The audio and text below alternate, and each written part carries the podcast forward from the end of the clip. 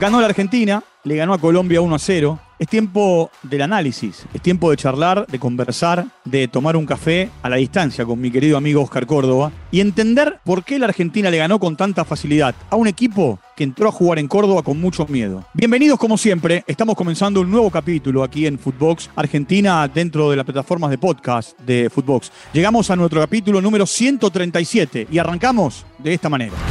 Walter Zafarian presenta Footbox Argentina, un podcast exclusivo de Footbox. La verdad, Oscar, yo estoy sorprendido. Yo pensé que Colombia iba a venir a la Argentina a por todo, como dicen los españoles. Y vino lleno de miedo. Y bueno, Walter, yo creo que también acá en Colombia todos quedamos en la misma ah, posición.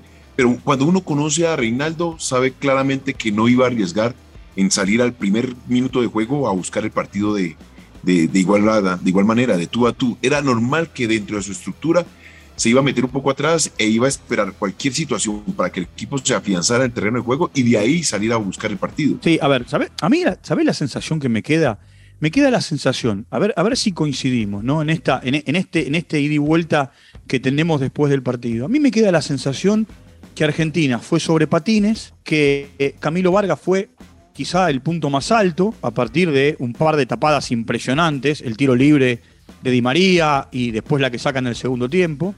Después, como arquero, vos me vas a decir si tiene o no responsabilidad en el gol eh, de, Lautaro Martínez. Pero que después el resto de los jugadores colombianos quedaron en deuda. Cuando uno hace el análisis del primer tiempo, uno dice, bueno, ¿y a quién saco?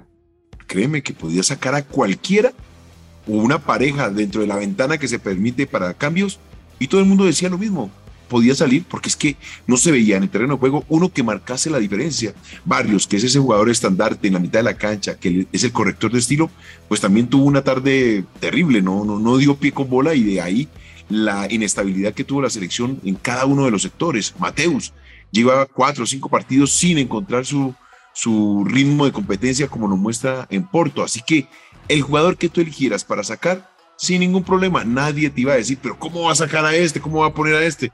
Independiente de eso, el que pusieras estaba perfecto. Decime, ¿y, te sorprendió cómo jugó Argentina? Vos es que a mí me parece que eh, en, un punto eh, muchos subestimaron, no, sé si Colombia, eh, pero muchos subestimaron a la Argentina por la gran cantidad de bajas.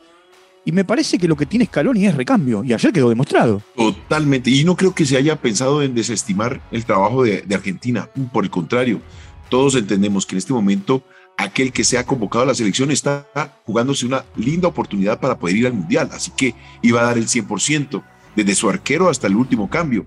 Aquel que entró por la ventana de atrás para la convocatoria iba a dar lo que podía dar para quedar en buenos ojos con el técnico y con la afición.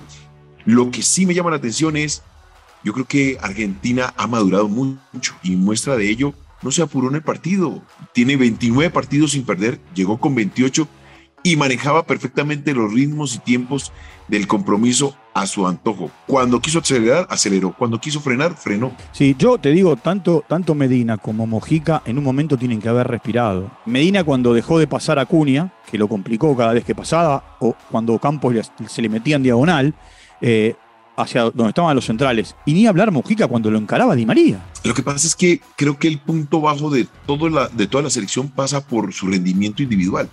Cuando tú no ganas los duelos individuales, pues créeme que en la parte táctica, más allá de que te arropaste en ella, no ibas a encontrar un performance que estuviese a la altura de ese ritmo individual que mostraron los laterales de, Argentina. Además, eh, si encuentras que eh, la tranquilidad del resultado, las ganas del público de ver a una selección brillante, pues con mayor razón. Y nosotros llenos de dudas, créeme, las dudas existían desde el primer colombiano hasta el último colombiano que se sentó frente al televisor. Pero, ¿y por qué dudas? A ver, a, mí cuando en la previa yo escuchaba que eh, Radamel no iba a jugar y que iba a jugar Borja, dije, los dos son muy buenos goleadores. Eh, Colombia tiene buenas individualidades. Y yo me pregunto, ¿por qué no hace goles Colombia? A la Argentina se le facilita, porque tiene un goleador tremendo como Lautaro Martínez. Y si no está Messi, que en estos partidos no jugó, y si no aparece Di María, y si no, te llegan los medios como Lo Celso, De Paul, eh, como ocurrió en el segundo gol contra Chile. A Colombia le falta gol. Walter, mira, eh, tiempo atrás pequé en una frase donde dije que llegar a la selección hoy día es muy fácil. Y te lo digo desde todo sentido. Cuando tú estás en tu equipo a nivel local, llamémoslo en cada uno de sus países, y no actúas, pero eres convocado a la selección para ser titular, hay una verdadera señal de que algo está pasando al interior de la selección. Cuando tu ritmo y tu competencia en la selección no es el esperado, más sin embargo el técnico se, te sostiene por encima de aquellos que dentro de sus diferentes clubes en diferentes países del mundo alcanzan un nivel superlativo, pero se decide por ti porque eres quien eres, entonces es muy complicado. La selección y hoy día donde tienes que demostrar partido tras partido que estás en buen nivel, porque el que está al frente está en un nivel muy superior. Entonces, si tú no corroboras todos los días que estás en un alto nivel, es muy complicado encontrar un 100% de rendimiento de toda una selección. Bueno, Argentina, insisto, va sobre patines. Yo no lo digo desde la soberbia, al contrario, yo eh, soy de los que está en el llano y, siempre trato de estar en el llano, pero me parece que tanto Brasil como Argentina están por encima del resto. ¿eh? Ecuador está a un paso de clasificarse. Eh, es cierto que Uruguay depende de Uruguay, Perú depende de Perú y que a lo mejor Chile y Colombia dependen de otros resultados. Pero me da la sensación que tanto Chile como Colombia están lejos de haber, de, de ser lo que supieron ser. Muy lejos. Muy, pero muy, pero muy lejos. Lo muestran desde el ritmo y la competencia individual hasta la colectiva, cómo se para en el terreno de juego, cómo le rebota la pelota. Yo hacía un análisis del partido contra Perú, donde tuvimos una gran cantidad de tiros de esquina y te encuentras que tienes a Jerry Mina, uno de los goleadores de la selección Colombia, y más por su fortaleza de juego aéreo, le tirabas el centro del primer palo a la altura de la cintura. Entonces, si tú no eres capaz de tirar un centro en tu casa a uno de los jugadores con mayor, mejor promedio de estatura, entonces tu capacidad individual te está fallando y eso es lo que lleva a, la selección Colombia a estar llena de dudas. Vos sabés que hubo mucha crítica en Colombia, por lo que leí, no de, del simpatizante en redes sociales, que en definitiva también es una manera de deshogarse y cada uno es dueño de decir lo que, lo que siente. Mientras lo haga con respeto es dueño de decir lo que siente. Hablo de la prensa especializada. Para la prensa especializada colombiana voy a usar un término muy argentino. Arrugó Borja contra Dibu Martínez. Y para la prensa argentina Dibu Martínez tapó una pelota impresionante. ¿Cómo fue la historia? Un tanto así como arrugar, no, me parece que dentro del partido las situaciones se dan. Creo más bien que Borja no estaba preparado para la habilitación que Luis Díaz le dio en ese espacio. Luis acababa de patear al arco de forma directa y en ningún momento tuvo la oportunidad o tuvo la intención de meter un pase a Borja. Cuando Borja la encuentra, se la encuentra lejos y un Dibu concentrado que le permite achicar rápidamente y Borja no definir de forma correcta. Eso en el fútbol pasa. Ojo, te encuentras con aquellos que te intimidan y te llevan a perder cada una de las oportunidades que, que enfrentas. Eh, hoy estamos al, al frente de muchas situaciones mediáticas y se, manejan especulaciones, pero creo que es una jugada normal donde el delantero llega colgado de sorpresa y trata de definir y no, no le salió.